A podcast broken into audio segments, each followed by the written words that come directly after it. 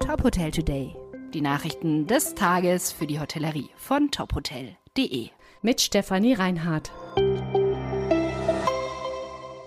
Dieser Podcast wird Ihnen präsentiert von der Emco Bautechnik GmbH, dem führenden Hersteller für Sauberlaufsysteme, die Schmutz und Feuchtigkeit in Eingangsbereichen von Gebäuden reduzieren.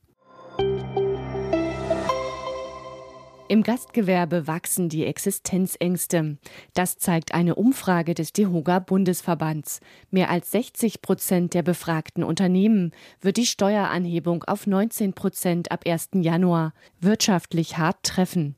12 Prozent gaben an, dass sie die höhere Mehrwertsteuer in Existenznot treibt und etwa 5 Prozent müssten ihren Betrieb sogar aufgeben. Nur rund 4 Prozent der Betriebe fühlen sich kaum oder nicht betroffen. Laut der Umfrage ist das Weihnachts- und Silvestergeschäft dieses Jahr schleppend angelaufen. Hoffnung macht aber der Buchungsstand zu den Festtagen. Für knapp die Hälfte der Umfrageteilnehmer läuft es gut bis sehr gut. Moxie Hotel in Metzingen eröffnet. In der Outlet City Metzingen ist das Moxie Hotel gestartet. Wie der Eigentümer die Holy AG mitteilte, ist das Drei-Sterne-Hotel als Fashion- und Lifestyle-Hotel konzipiert. Es hat rund 200 Zimmer, einen Fitnessbereich und einen Besprechungsraum mit Möglichkeiten für Coworking. Das Motto des Hotels lautet Moxie Meets Fashion. Herzstück ist die Lobby mit Bar, die wie ein Catwalk gestaltet ist. Im Erdgeschoss des Hotels liegt auch das neue Welcome Center der Outlet City. Ein rund 600 Quadratmeter großer Bereich mit VIP-Lounge und Kinderbetreuung.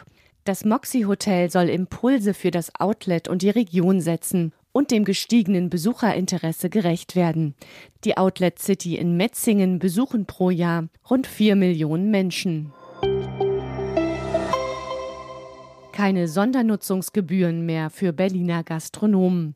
Ab 2024 müssen Bars und Restaurants keine Gebühren mehr zahlen, wenn sie Tische und Stühle nach draußen stellen.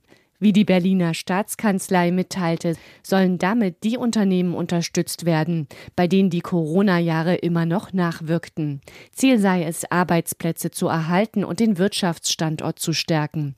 Berlin solle von einer lebendigen Gastronomie, vielfältigem Einzelhandel und bunten Volksfesten profitieren. Auch für Schausteller und Veranstalter, Einzelhändler und Kultur- und Kreativwirtschaft fallen die Gebühren im kommenden Jahr weg.